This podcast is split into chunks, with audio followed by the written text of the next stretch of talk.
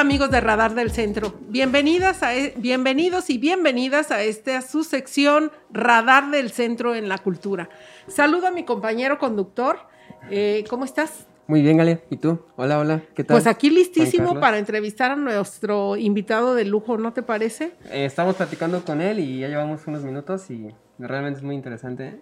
Pues se trata nada más ni nada menos porque se han de estar preguntando, bueno, ¿y quién es ese invitado?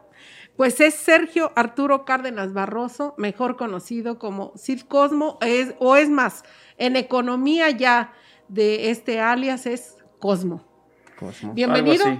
Gracias, maestra. Este, muchas gracias, Juan Carlos, por invitarme. Y pues este, sí, aquí estamos para platicar de, de algo interesante. Vamos a ver qué sale.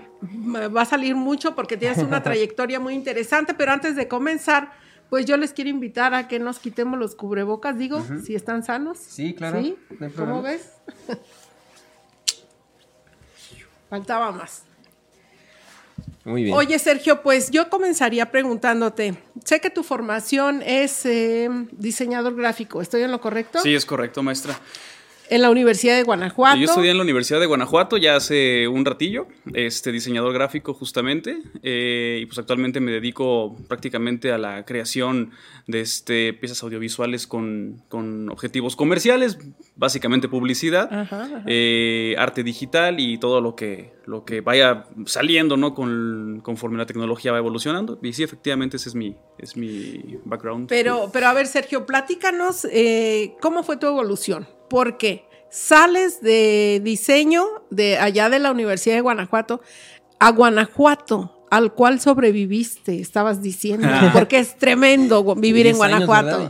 Diez años, Juan Carlos. Sí, pues Guanajuato tiene una cosa bien chistosa y es que es una ciudad donde, o creo yo, eh, te haces o muy, muy bueno eh, profesionalmente, eh, a nivel este, personal, tienes la oportunidad de, independizarte en muchos sentidos. Así es. Pero también, pues, tiene muchísima, muchísima fiesta, ¿no? Y, pues es una ciudad donde puedes sobrevivir básicamente, pues, eh, sin carro, sin, realmente no es muy cara.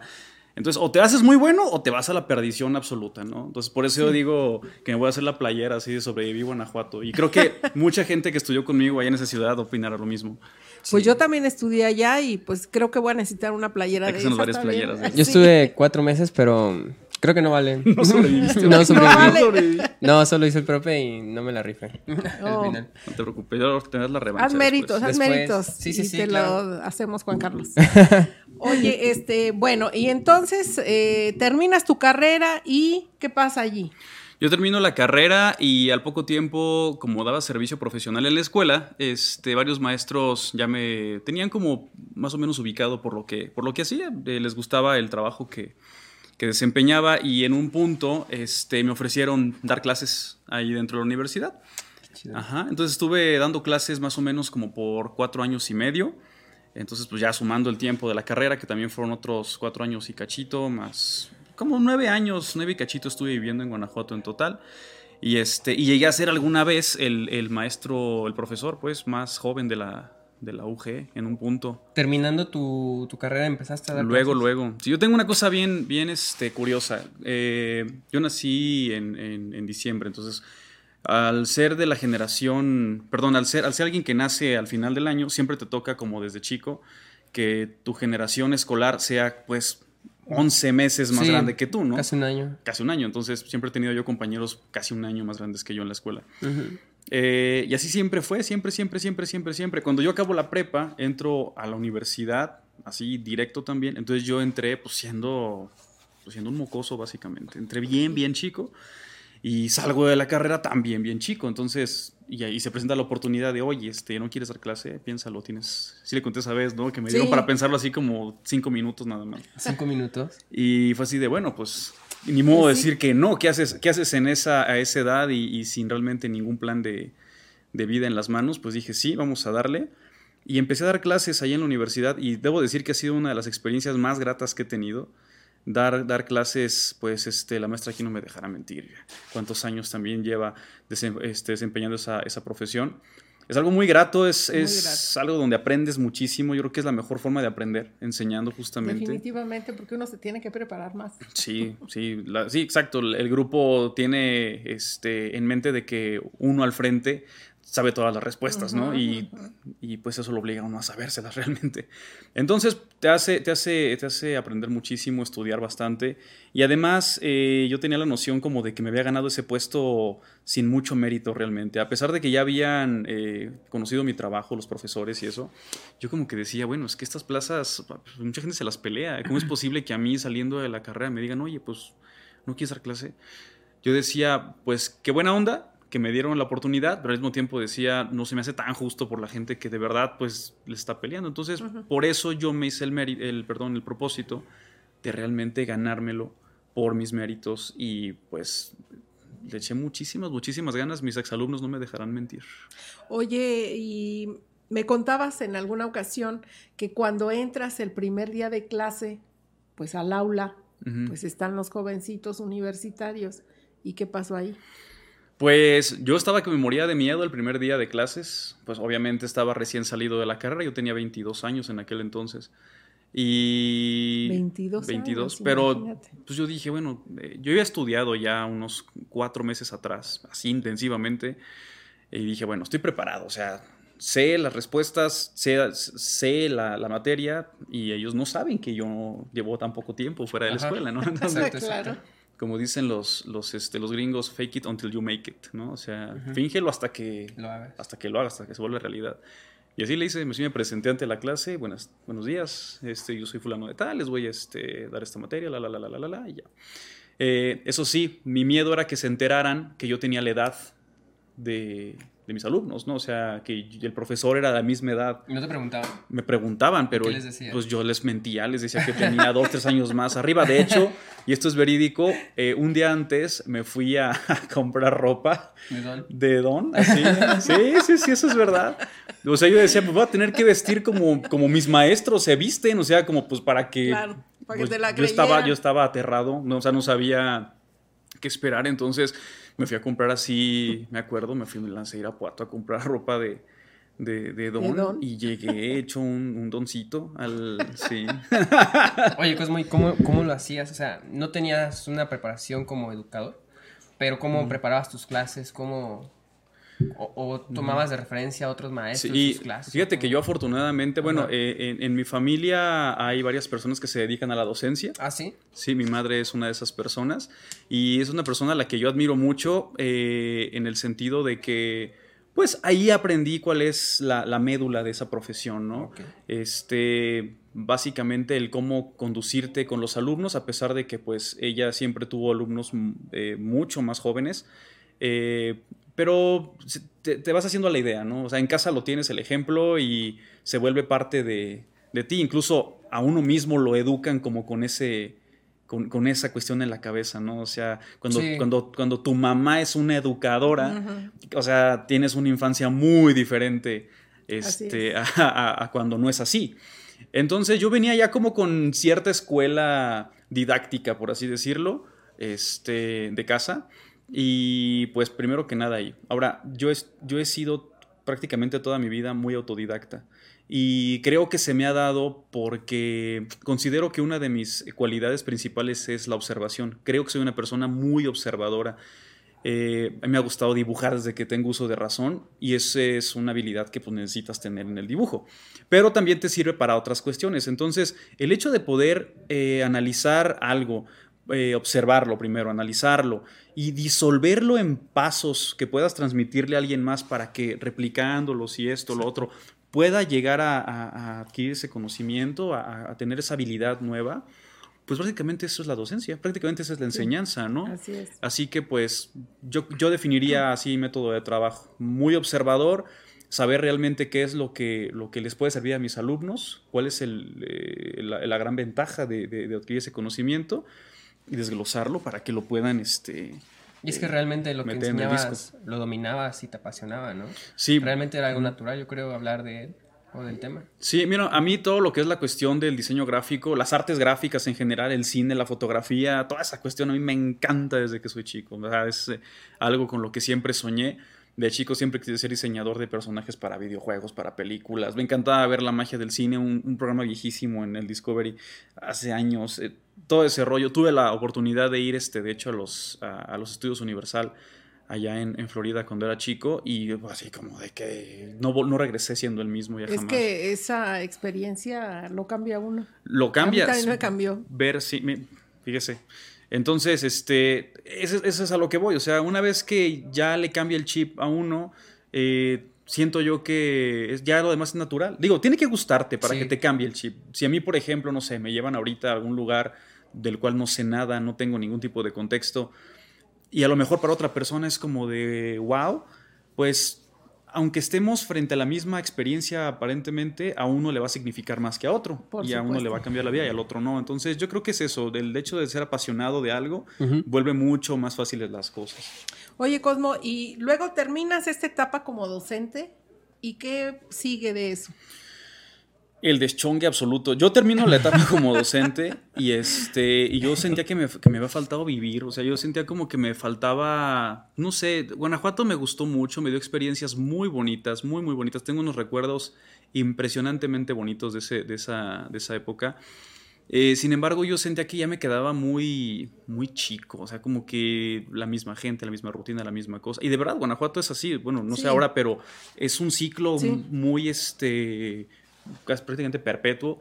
Y sí, ¿no? Y yo decía, no, como que yo quiero explorar eh, pues el área comercial de mi, de mi profesión. O sea, y la verdad es que Guanajuato tiene algo muy chistoso. No sé, bueno, no sé si denominarlo así, pero yo noto que las áreas de oportunidad en Guanajuato, en aquel entonces al menos, mm, se limitaban a trabajar o en gobierno, o en universidad, o en mm. turismo, prácticamente. Sí. Eh, y pues de lo mío, yo quería, yo quería explorar más otras cosas, quería estudiar esta iniciativa privada, quería estudiar cuestiones industriales, cosas por el estilo.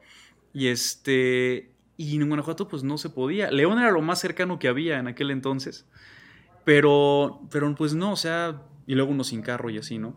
Pero dije, no, pues sabes, una vez que terminó esta, esta cuestión, lo que decidí fue regresarme para, para aquí, para Salamanca. Yo soy aquí este, oriundo de Salamanca, y, este, y pues darme una especie como de año sabático.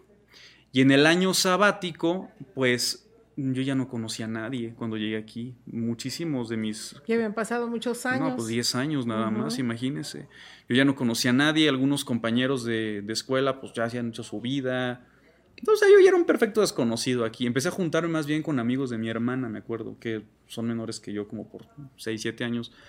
Y este y algunos ya más de mi generación, pero este, caí en las garras realmente de la, de la, ¿cómo se llama?, de la industria musical independiente que aquí en Salamanca, no sé si lo, sepan, pero hay muchos artistas muy talentosos. Un montón. Algo tiene Salamanca que es como una especie de crisol. Yo no sé, yo, yo lo atribuyo al, hecho de que... bonita palabra, ahorita volvemos sobre ella. yo lo atribuyo a que es el hecho de que como Salamanca se pobló de familias de diferentes partes de la República por el tema de la refinería, yo creo que e, eso hizo que pues muchas eh, culturas se fueran juntando en el mismo lugar. Y los hijos de esas familias, pues obviamente, no sé, quiero suponer que le, dio esa, esa como variedad, ¿no? A, la, sociedad y empezaron a explorar eh, diferentes eh, canales y medios artísticos y aquí en Salamanca hay muy buenos artistas, este, hablando desde el lado musical, eh, del lado audiovisual, fotográfico. Hay, hay, muy, muy buenos artistas. Este, y escritores también. Escritores, pintores. Bueno, este, hay, hay gente que hace también escultura en cera. Tengo entendido aquí en Salamanca. Sería escultura, pero también en bronce. Déjame te digo. Bronce, porque sí he sabido que, o sea, en esa cuestión artesanal también somos como... Yo conozco a muchísima gente en el ámbito de la música. Sí, también. Así de forma independiente o, a lo mejor ya un poco con más crecimiento, pero realmente conozco a muchísima gente. La mitad de mis amigos les interesa y les gustaría o están haciendo algo en la música. Y si no es música, es a lo mejor igual foto, video, o si no es dibujo, pintura, o ya están en Guanajuato o están aquí haciendo sus cosas. Pero realmente tienes razón. O sea, la mayoría de mis amigos, a lo mejor es porque yo también estoy adentro de ese ambiente. De ese ambiente pero creo que, es, que sí lo he notado, que en Salamanca hay un, potencial cultural y artístico muy grande, Pero quisiera que me cuentes cómo llegaste a, a estar donde estás. Porque... Pero espérate, primero que nos cuente por qué dice que cayó en las garras de estos No, de grupos exagerado, musicales pues, ¿por qué y no? después ya nos vamos a tu pregunta, Sí, porque ¿te es parece? que lo que pasa es que todas esas personas que conozco Ujú. se limitan un poco por el lugar, porque dicen, no, es que tienes que irte allá, tienes que irte para un lugar más grande.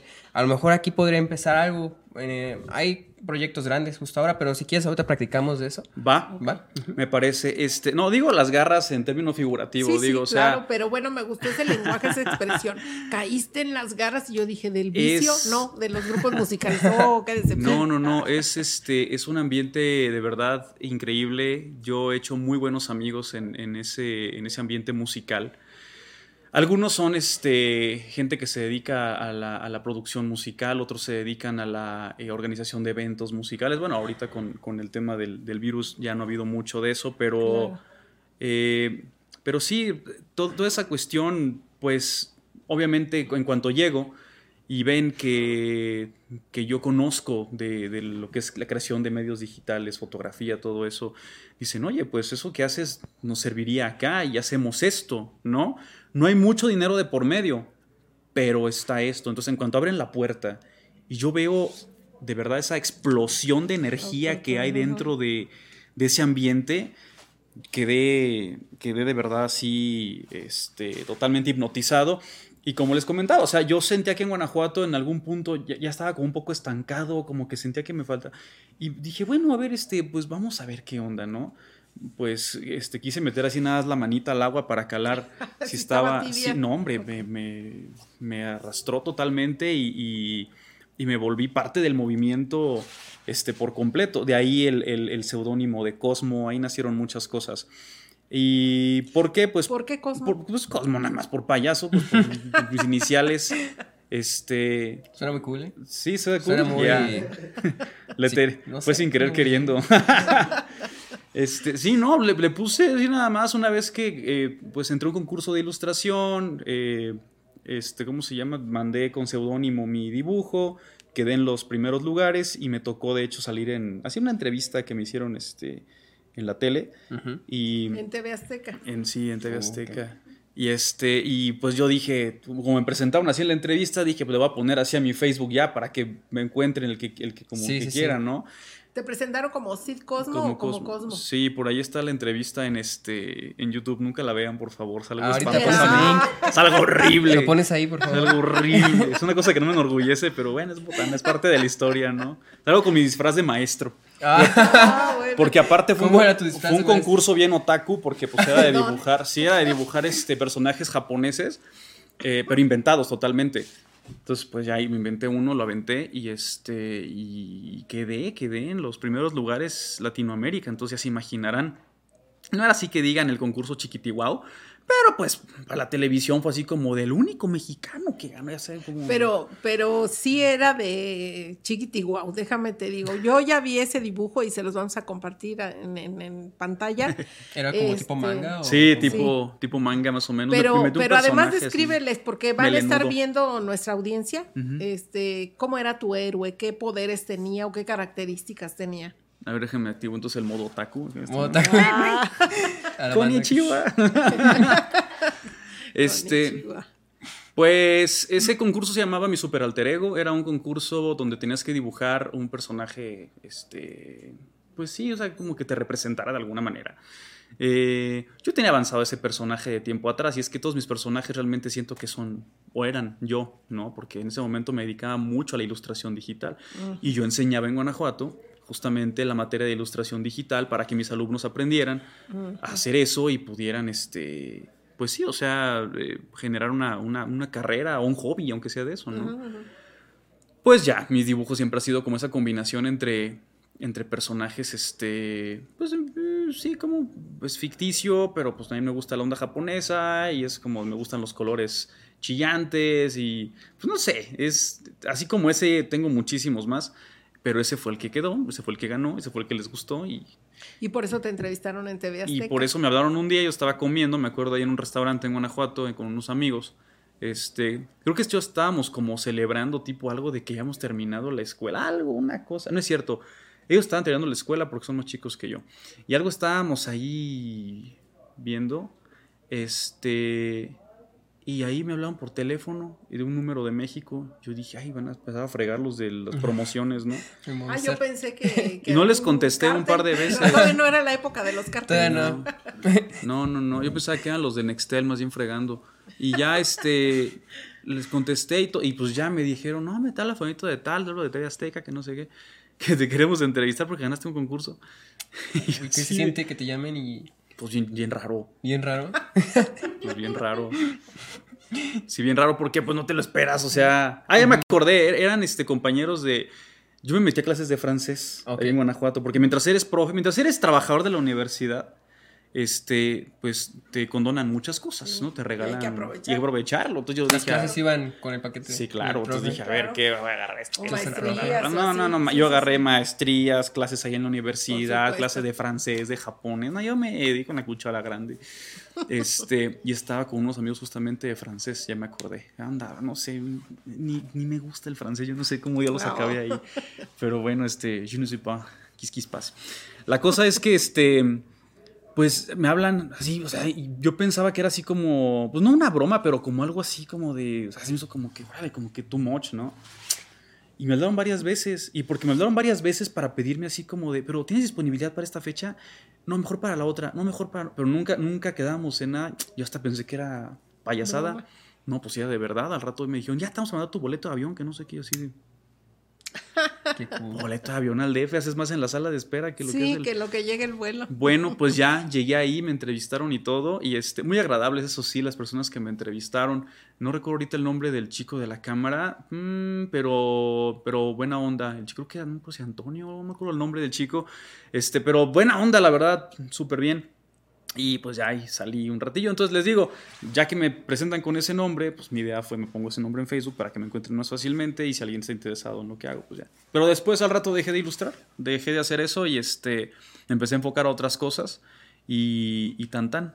y tan tan ahí quedó. Y, y bueno, y entonces te metiste al mundo de la música. El mundo de la música, sí, a esa... Y, y luego me acuerdo que Ajá. alguna ocasión me comentaste que de pronto empezaste a hacer videos, pues para diferentes grupos, y en alguna ocasión a alguien le gustó tu trabajo, te mandó llamar, y bueno, de pronto estabas ya también en la Ciudad de México eh, grabando alguna, Sí, algún concierto. Yo estuve yendo ahí varias Y, veces. pero de lo que me acuerdo en especial es que me comentaste que de pronto, ya una vez terminado, pues todo este asunto de la grabación y todo, te invitaron a alguna reunión y viste que estaba tal artista de tal grupo y este otro y volteabas para allá y estaba el otro y entonces te diste cuenta de que estabas pues con la élite de estos grupos. Eh, sí, pues sí, sí no, sí, es, es, es curioso. Este, este mundo, les digo, de la música es muy padre. Pues tiene muchas satisfacciones y aparte, pues está la cuestión del, del ego del rockstar. O sea, es, es delicioso ser rockstar. Yo nunca fui rockstar, tuve mi banda alguna vez y todo, le, le intenté, pero al final ni se hizo nada. Este, pero, pues quieras que no, estar ahí en el ambiente y que de pronto, no sé, estás, no sé, estás grabando a los cuates estos, por ejemplo, yo a Porter. Porter es una banda ya viejísima. Está muy cool. Si los conoces. Una vez vinieron a. No, fue Kinky más bien. Kinky también. Kinky vino al, Eco, al Ecofest. Pues a esos chicos, los, pues ahí he estado con ellos. Y, y Porter, yo desde que estaba en Guanajuato los admiré muchísimo. Siempre. De hecho, tengo un recuerdo así súper presente de en un Cervantino, justamente cuando estaba dando mi servicio profesional. Yo voy ahí a entregar mis, mis archivos a, a la revista de la universidad. Y estaban entrevistando a los chicos de Porter. Solamente esto es así para fans de Porter. Estaban este Villor, que es el guitarrista, y Juan Son, que es el mítico vocalista, ¿no? De, de Porter. Y pues yo así, yo como que inmediatamente, este, ¿saben? Mis calzones se fueron al suelo. Así como, wow, ¿no? Entonces, este, recuerdo que, pues, termina la entrevista y yo dije, no, pues, este, cuando termines voy a pedir un autógrafo. Mejor que me fui corriendo por un programa del Cervantino, de donde sea, así creo que lo arranqué de la calle, no creo que hice, como para que no tenía nada donde me apuntaran. Y ya se van y les iba a pedir autógrafo y llega, pues, la, la van por ellos. Ajá. Y así como de, córrele, córrele, córrele, córrele. Y ya se, y yo así como de, "Pero, es que no puedo. ¿Y alcanzaste? Y se, y se me fueron. Oh. Y se me hizo muy cool que en eso el, el Juan Son le dijo al chofer así como, no, espérate, espérate. Y se regresaron los dos, él y yo. y me dieron un autógrafo. Uy, qué bueno. Y a mí se me hizo un, un gesto como, bueno, pues uno como fan es así como de wow, ¿no? Entonces, este, se me hizo un gesto padrísimo. Eh, y ya, pues se van y así se, se van hacia la, hacia la luz, ¿no? Y así como con los ojos brillosos de, de wow. Y luego sentí así que él me hizo en el hombro. Yo también te puedo dar un autógrafo si quieres. Era un grupo que empezando en aquel entonces, se llaman Austin TV. Y hay uno ni los. Así, yo así como de. No, gracias. No. Bueno, azares del destino, conservo aún el autógrafo de Austin TV, pero perdí el de Juan Son. No. Total. Años más tarde, hace unos cuatro años más o menos, tres años, este, me tocó grabar a Porter en el Metropolitan haciendo la gira de, su, de uno de sus álbumes. Y ahí me los volví a encontrar y tuve oportunidad de platicar con ellos. Y ¿Te recordaban? No, claro que no, pero le conté a, le conté a Villor de la experiencia. Ah, qué padre, que no sé qué, que no sé cuánto. Es bonito, ¿sabes? Estuve un tiempo también en Japón y me tocó estar allá cuando Villor también estaba allá. Entonces, de pronto que, oye, bien tus historias que andas acá, ¿qué me recomiendas? ¿Sabes? Es ese, como tener ese acercamiento con artistas que tú siempre has admirado, como que te da cierto, no sé cómo llamarlo. Para unos se sienten como, como privilegiados, otros sienten como que, wow, se les infla el ego. Cada quien lo toma de diferente manera. Así Pues yo he es. estado ahí backstage con muchísimos artistas de ese tipo y todo gracias a los que les digo, mis amigos que están en el rollo musical me encontraron y me arrastraron a ese ambiente y es la verdad es que es padrísimo. Hay muchas desveladas de por medio. Este, es, es trabajar hasta el cansancio sin mucha remuneración, pero hay otra cuestión que llena el alma, que es lo que te hace estar ahí. Ya una vez que mi bolsillo se empezó a, le empezaron a salir así polillas, ya fue, perdón, ya fue cuando dije, no, sabes que este, posiblemente tenga que combinarlo con otra cosa ya. Ya estuvo bueno mi año sabático, que duró como tres realmente. Y pues este, ahí empecé a dedicarme a otras, a otras cosas. Mencionas, No, perdón. perdón, Galia. en la música siempre has estado en este género, como en este género indie de... No, bueno, esta- o, o en qué te has... Yo, eh, empe- yo- bueno, eh, cuando empecé con mi banda estaba Ajá. así, era como rock independiente.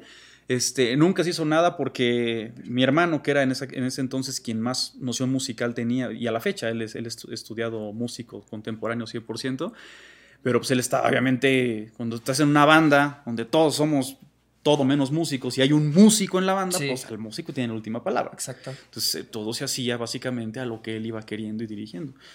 Pero él es una persona a la que le encanta el metal progresivo, Mm. el gent y cosas así bien, Sí, muy pesadas. bien, sí, bien rasposas.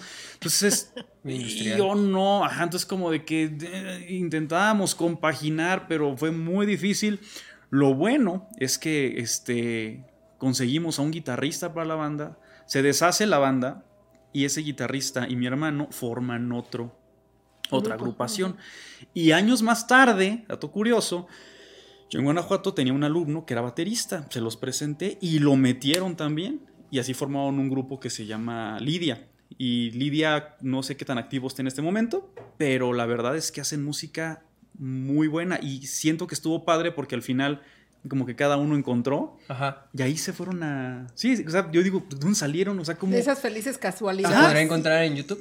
O- Sí, sí, por supuesto. Hay Ahí tienen, ahí tienen varios, este, varios videos. Ujú. Este, y así como tiene ese, tiene otros proyectos musicales también. Pero sí, yo en ese lado de la música eh, empecé así con el rock independiente y luego es- me empecé a meter muchísimo en la onda electrónica. Eh, Oh. Me gusta muchísimo la, la música electrónica. Y no la. Yo siento que no, no la descubrí realmente, sino hasta que empecé a ir a los eventos de, de música electrónica de verdad. O sea, las famosísimas este, raves, ¿no? Ajá. Pero fuiste como espectador o fuiste a trabajar Pues, para grabar. Michi Micha. Es que en esos ambientes traes la cámara en la mano y no puedes no vivir el momento. O sea, es, es, es la música, el ambiente, la gente, todo sí. Es, es, sí, es, es padrísimo. Y pues, digo, está, está muy bien. O sea, la verdad, es, es, es muy- sacas muchísimo estrés, es... Es como una cuestión muy, sí, muy liberadora en, ese, lo puedo escribir así. Y la misma comunidad eh, como que sabe y, y- y- y lo, y lo, lo trata como de, ¿cómo se puede decir? Pues como de expresar así, o sea, con ese, como con ese orgullo, o sea, sabes quién es quién, te los encuentras seguido. Eh, y cada quien tiene su vida aparte, pero ahí Ujú. es como otro personaje, ¿no? Ajá. Eso me gusta muchísimo, pero pues ya tengo muchísimo tiempo que no me paro en alguna de esos, en esos eventos. eh, y pues no, o sea, Oye, pri- Cosmo. principalmente por la, la pandemia. mande. Y la música electrónica es todo un un universo, o sea, ahí en qué te gusta, o sea, qué artistas o qué géneros. Pues me gusta mucho. Yo he aprendido realmente por mis cuates. Aquí hay, hay, hay o hubo, no sé, no hubo, hay todavía una marca este, de, de, de, ropa, una tienda que se llama Supremo, no sé si la ubiquen. Supremo es el, pues probablemente sea el proyecto más grande a nivel local y, y también uno de los más grandes a nivel estatal. Sí, la verdad es que o sí. Sea, en, en, el estado y, y, promueven mucho la música. Estos chicos este, de Supremo, eh, pues empezaron con un movimiento bien interesante. Ellos empezaron ya tiempo atrás. Eh, empezaron con una tienda de, de ropa, de, de, gorras, de hecho, me acuerdo, Ajá. que me contaron. Y, este, y así empezaron poco a poco a hacer como una especie de club, ¿no?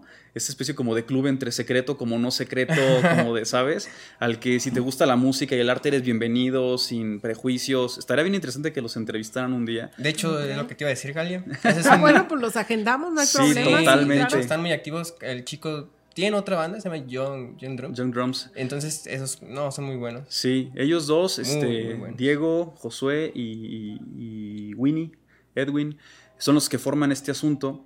Y así empezaron poco a poco, uh, crearon este movimiento, pues bien interesante. Y pues cuando yo regreso de Guanajuato y empiezo a ver este asunto, pues son los primeros con los que empiezo a juntarme.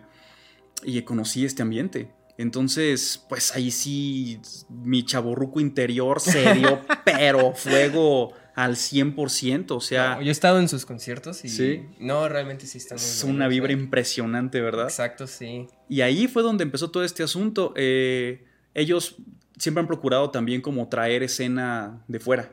Ah, Este- sí. De hecho, en radio, me acuerdo que... Y todavía, de hecho, ahorita están celebrando nueve años.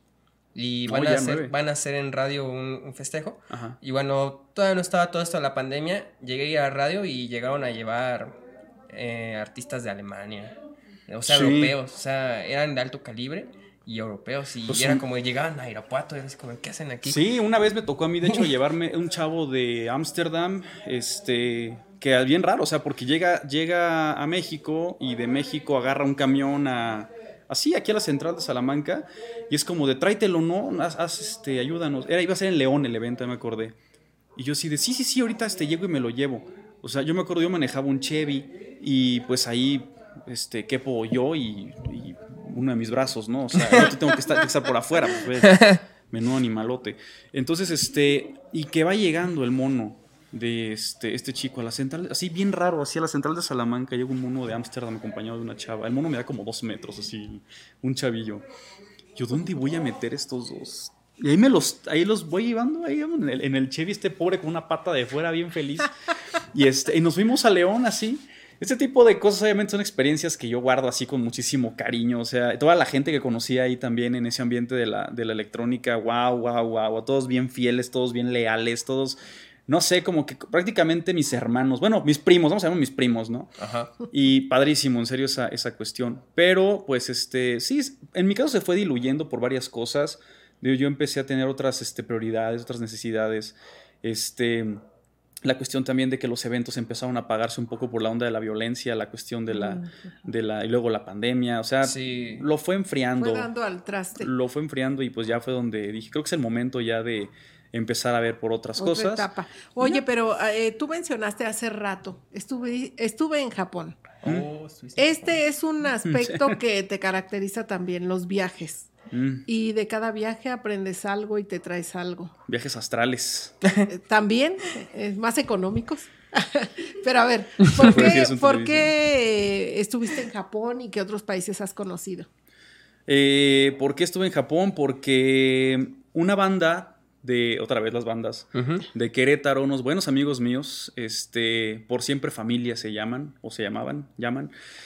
Eh, esos chavos, su, digamos, el, el- el- el vocalista, el líder de la banda, es, este, es un tatuador muy reconocido allá en, este, en Querétaro. Y se ha especializado en una técnica de, de- de tatuaje que se llama Tebori, que básicamente es tatuaje tablita, con... ¿no? Sí, o sea, es una, es una aguja de bambú y te Sí. van pegando. Ha de ser dolorosísimo. Yo soy cero tatuajes, cero cosas así. Y, Y cosa rara en un personaje. para mí es algo así este como de- tipo Sí. de música. ajá. Sí, no, y ahora sí, el, sí, sí, sí, sí, sí, el rarito.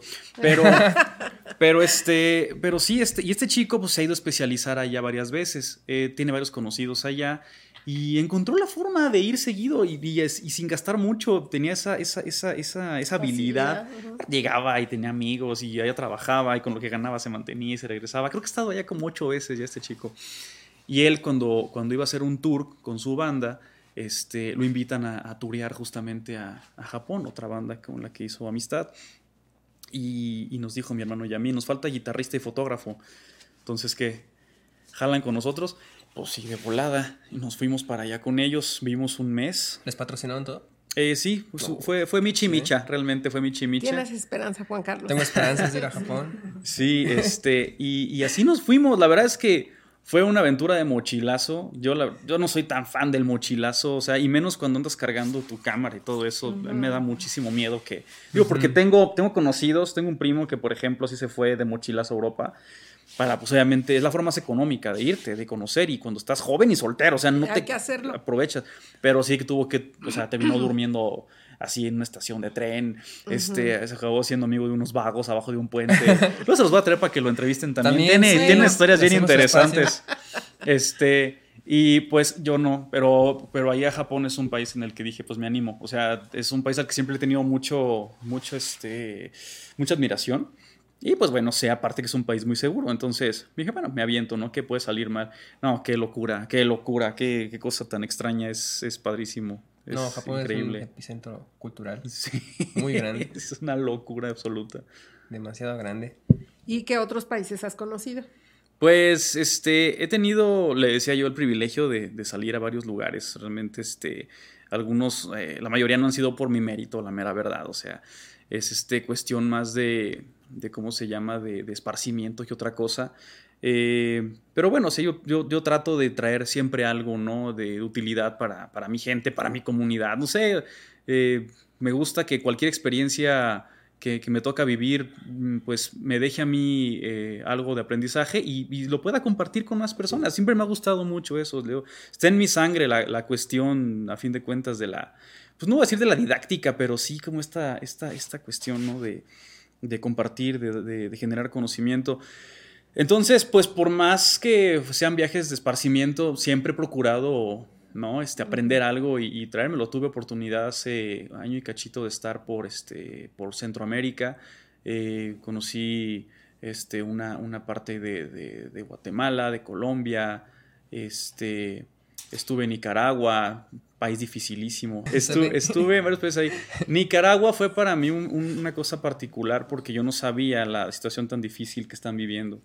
Y este, y de hecho, pues, este, conocí ahí una persona súper interesante, este, mi amiga Ivonne se llama, eh, ella la conocí ahí en Nicaragua, así por cuestiones de la, del azar nada más, descubrí que es una fotógrafa increíble, así, increíble, increíble, este, y mm, se me hizo interesante porque su país es un país donde si tú quieres estudiar el gobierno te desaparece.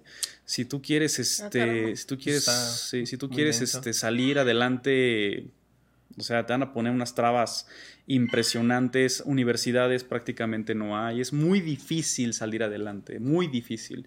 Entonces, este pues una persona así, con esas ganas de salir adelante y, y aparte talentosa en fotografía, porque de verdad es talentosísima esta mujer, pues es como encontrar de verdad, o sea, agua en el desierto, ¿no? O sea, tú puedes encontrar gente muy talentosa en otros, en otros lugares. He tenido oportunidad de estar, por ejemplo, en Nueva York.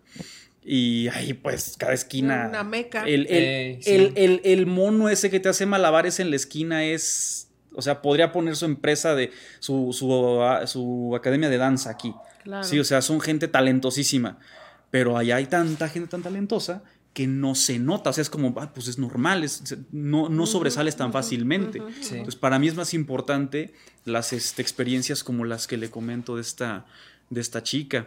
Este, y sí, pues he estado en varios, en varios países, también este, me tocó estar en, en, en Europa un par de veces, eh, pues igual lo mismo. También es, fue así a la, ¿cómo se llama? Fue la, fue la aventura, eh, porque es lo mismo, o sea, es, no sé, sal, salir y, y, conocer lugares así de esa, de esa magnitud es, es, un shock muy grande porque tú estás toda la vida pensando como una idea de lo que va a ser por fin poner los pies allá. Y el día que por fin los pones, te das cuenta que, pues, o sea, la gente también, o sea, tiene sus vidas, tiene sus... Todo exactamente. Y, y Entiendo esa parte, me pasó a mí también. Sí, y hay cuestiones este, culturales donde, pues, de pronto, sí dices, o sea, wow, o sea, qué diferentes somos, pero al mismo tiempo no somos tan, tan diferentes, ¿no? Yo soy enemigo del tour, soy enemigo del turistear, soy enemigo así absoluto de turistear. Si voy a estar en un lugar es realmente para empaparme un poco más de la, de la vida cotidiana. Sí, la vida cotidiana de la gente, o sea, de que... Y los mercados son un precioso lugar para comenzar a hacer. Hay varios lugares, sí. Sí, pero sí es eso, o sea, me he tocado estar en... Por ejemplo, me acuerdo cuando, cuando fui para allá, no existía el Airbnb o si existía estaba muy mm, precario. Existía otra cosa que se llamaba coach surfing, que es prácticamente lo mismo, pero muy inseguro, mucho más inseguro. o sea, de así de que yo, yo pongo mi este, sala disponible quien quiera aterrizar, ¿no? Y así me la, así me la reventé. este, y llega un punto en el que dices, qué padre estar aquí. Y en otro es, no vayan a quitarme un riñón, ¿no? sí, sí, sí. Ese tipo de cosillas, pero es padre, o sea, y conforme vas creciendo, vas valorándolo más porque dices, yo ahorita no me aventaría, la verdad no me aventaría a hacer una cosa así. Vas este, ganando... Como que la juventud es esa deliciosa inocencia de creer que todo el mundo está en buena onda. Y, no, aparte, sobre todo, cuando tienes veintitantos, no te importa dormirte en el suelo. Ah, sí, no, no importa. Con tal de conocer... Pero uno, uno confía. O sea, no hay tanta, tanto prejuicio, tanta desconfianza, tanto, tanto miedo. tanto miedo. Y más nosotros en este momento que vamos de México, así pensaríamos que en todos lados es igual y no en todos lados es igual. Sí, no, me tocó estar, por ejemplo, viviendo en el departamento de un chico que puso su, su casa como, pues como tipo un Airbnb. Este, pero este chico, desempleado, vivía en un departamento que el gobierno le prestó. claro que llegué así, no había muebles en la casa. o sea, es, es o sea, en ese entonces no te importa. Yo ahorita duermo en el piso y al día siguiente no me puedo levantar. O sea, es que ya no es lo mismo, ¿sabes? Ya no es lo mismo de antes. Son otros tiempos distintos. Oye, Cosmo, y en esa parte de la docencia, bueno, tú me has hecho favor de ir con algunos grupos que yo he estado al frente de ellos y has compartido conferencias. ¿Por qué esta em, pues facilidad que tú me has dado a mí, supongo que a otras personas también, de contactarte con adolescentes, con jóvenes y pasarles un mensaje de que se organicen, de que planeen, de que, porque esencialmente eso es lo que les comentas. Yo creo que la respuesta es obvia eh, y, y, sonar algo cliché, pero pues el futuro pues, son los chamacos, ¿no? Eh, lo que se hable de que si los problemas sociales tienen, no tienen solución, no lo vamos a saber sino hasta que los niños crezcan y tengan la posibilidad de como tal, pues eh, tener injerencia realmente en la, en la cuestión social, ¿no? Eh, se habla de que ahorita hay muchos cambios, por ejemplo, en todos los niveles. Eh, y por ejemplo, critican mucho a la generación millennial, mi generación, por cierto. este, y, sí, o sea, porque pues son muchísimos los cambios de mentalidad que, vienen implícitos, pero no es hasta que esta gente tenemos esta edad y empezamos a, a ocupar ciertos lugares, ¿no? Empezamos a, a lo mejor a hacer este influencia de otras personas. No es hasta ese entonces que de verdad empiezan los, los cambios a, salir, ¿no?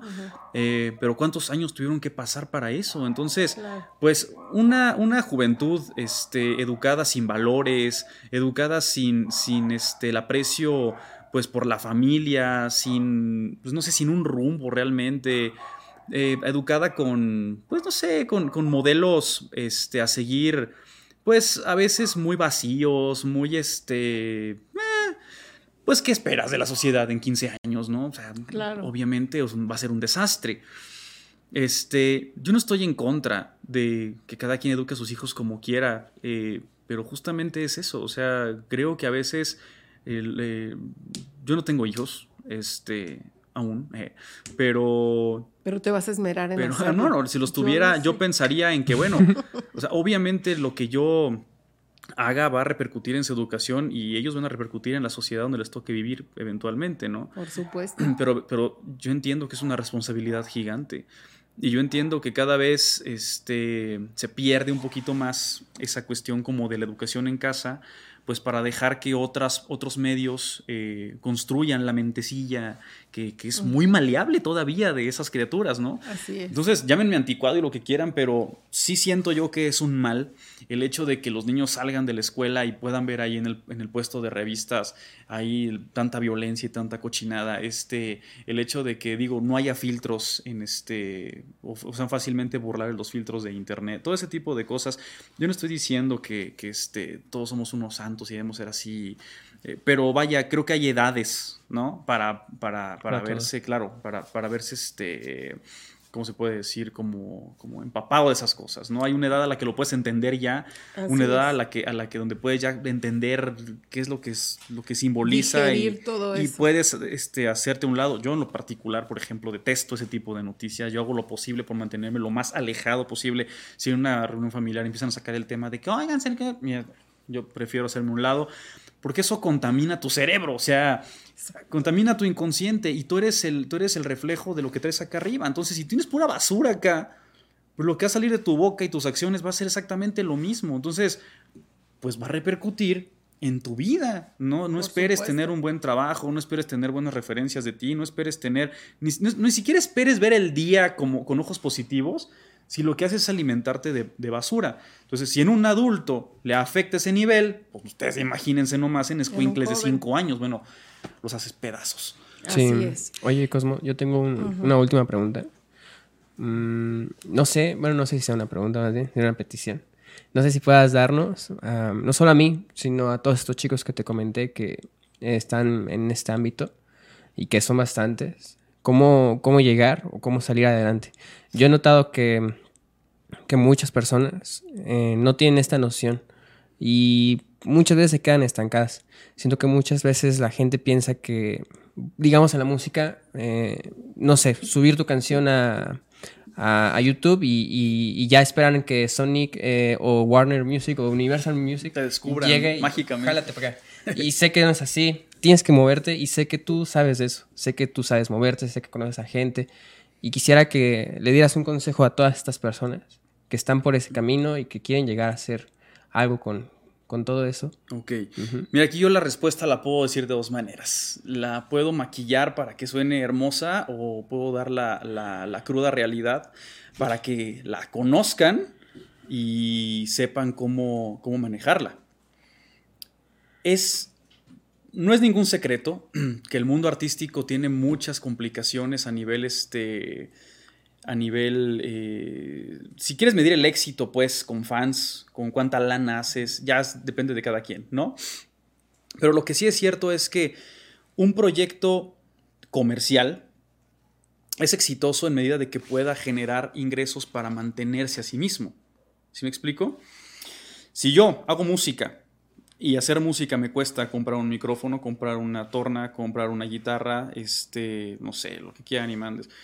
Eh, y, pero yo no estoy generando lana con, ese, con esa actividad. Va a ser muy difícil que sea, este, pues sí, o sea, sustentable, ¿no? Va a llegar un punto en el que esto se va a caer, ¿no?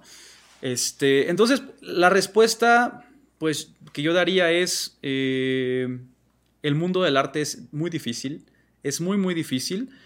Pero no es difícil porque el arte en sí sea difícil o vivir del arte sea difícil como tal, sino porque el perfil que se necesita para tú generar una pieza artística, esa catarsis que, que, te lleva a generar una, una obra, y al mismo tiempo esa personalidad que se requiere para moverla comercialmente, son a veces personalidades opuestas que es muy difícil que convivan en el mismo ser humano.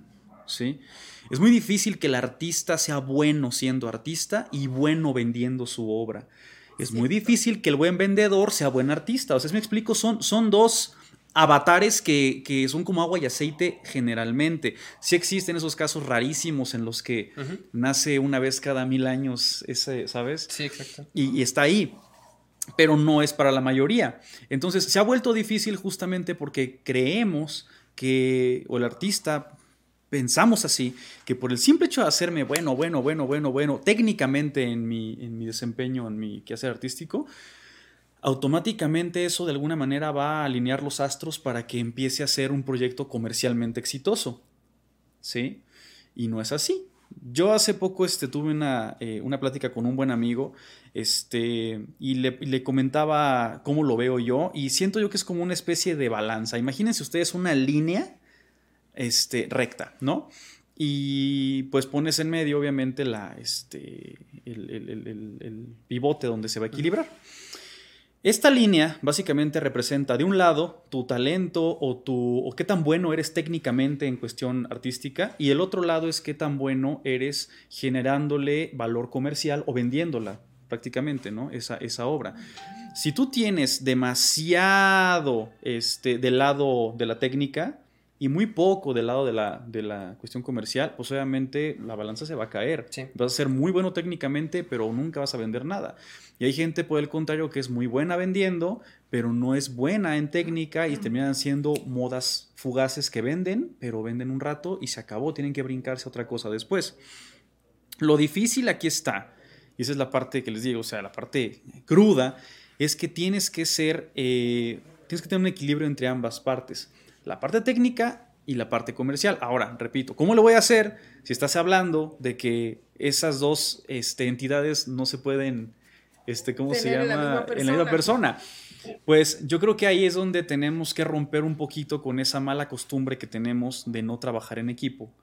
Y pues justamente decirle, ¿sabes qué? A mi primo, a mi hermano, a mi amigo, a mi amiga, ¿sabes qué? Yo sé que tú eres bien bueno en ventas, sé que, sé que eres o sea, hablas y la gente te conoce y a donde sea te invitan y yo veo que esto, lo otro. Oye, y yo soy bueno encerrándome, este, en mi cueva nadie me hable y yo te puedo producir esta magna obra de arte. ¿Qué te parece? Sí, trabajamos en conjunto y pues así, o sea, como los taqueros, tú tomas las órdenes y yo hago, la, y yo hago los tacos, ¿no? O sí, sea, yo también he notado eso, ¿eh? Todo, todo gran proyecto es en conjunto con, con alguien más o con un equipo y porque todos tienen habilidades diferentes, sí, ¿no? Sí, so, tú solo por ti mismo no creo que podría llegar a pasar, pero, pero siempre es mejor con, con gente. Aún así, tú pon a los artistas que, que aparentemente han llegado solos. No es, cierto, ¿no? O sea, no, atrás, tienen un equipazo atrás. Atrás de o ellos por lo hay menos mucha una gente. persona que le hace mucho trabajo. Sí. Oye, este, bueno, pues tenemos que llegar al final de Sí. nuestro programa. Yo te agradezco mucho la entrevista. Sí, pero estaba muy interesante. Y solamente te pregunto, Negocios Bajío es donde ahora estás, eh, bueno, este Negocios proyecto, ¿no? Bajío, Cosmographic, Undercover. Bueno, he tenido 15 mil marcas. Ese es el problema de ser diseñador gráfico. Puedes crear una marca diferente cada semana y todas han tenido su, su- su significado. Este, no, digo, este, eh, sí, es una marca que utilizo para las cuestiones comerciales, meramente eh, publicidad. Este, sí, por ese lado. Undercover fue otra marca que también estuvo un ratote aquí sonando, más con la cuestión de, de la música electrónica. Este, pero sí, ¿por qué? ¿A qué viene la pregunta? para, para cerrar, ¿en qué etapa te encontramos ahorita? Y para que la gente te encuentre. Necesitaríamos, este, encontrarme es bien fácil. Estoy en Instagram como Cofosmofo. Este. Que platicábamos la otra vez que es esa, ese hablar con F, ¿no? Que antes se usaba. Sí, Oye, pues, no. Cosmomofo. Cofosmofo. E- F, BF, en fa- F es BF en Fafa Sifil. Fafas, Wow, no puedo hacer eso. Guafandofo, Afa, Blafas, FNFF. Flafadofo. Cofo, Mofo, No. Mifis, Tifi, Afas. Es un lenguaje ancestral que utilizan mis tías y mi abuela. Le llaman F. eh, y eh, pues cuando tú dices la palabra cosmo en F, resulta ser cofosmofo. ¿Sí? Sí, así Bueno. se hablaba mucho en, bueno, en un tiempo. Era como según para que no se entendiera, todo el mundo entendía, todo el mundo lo hablaba. de nosotros los viejillos, tú no te Sí. preocupes. Pero bueno, ese, es- es- ahí está el Instagram, está bien fácil. Este. ¿Y qué van a encontrar ahí? Nada interesante, absolutamente. Pero ahí estoy. Pero ahí está. Pero ahí está. Este. Y. ¿Puedo eh, decir la noticia o no puedo decirla? ¿Cuál noticia? ahí la van a ver en Instagram, está publicada. Ah, entonces sí puedo decir. No, pero yo no quiero saber. ¿Qué? ¿Cuál es la noticia? La noticia es que. Estoy esperando, hombre. Ah, ¿es en serio? Pues no sé, lleva ahí como ya varios años. Yo Ah. creo que ya se atoró. No es cierto, la noticia es que se acaba de comprometer con su ¡Eh, novia y por eso le dio anillo, entonces felicidades. Felicidades. Gracias. Eso ya no se usa, pero bueno, este pero Ya se volvió un don, gracias. se va a volver un don formal. Ah, no es cierto. Sí, no, muchas gracias, gracias, gracias. Ya por fin, soldado caído, me dijeron varios. Ah. Ah, No, no, no, te la rifaste. no, muchas felicidades. Gracias, y, gracias. Bueno, pues de esta manera y con esta noticia nos estamos despidiendo de esta entrevista que creo que es muy rica por todos los conceptos que se virtieron de un gran creador, un gran diseñador y bueno, sobre todo un gran amigo y un gran ser humano. Muchas gracias. Gracias. Espero no haber avergonzado a mis, a mis futuros hijos. Disculpen si vieron esto en el futuro y les causó algún tipo de impresión negativa. Muchas gracias, Cosmo. Hasta luego. No, gracias a ustedes. Cuídense. Hasta pronto.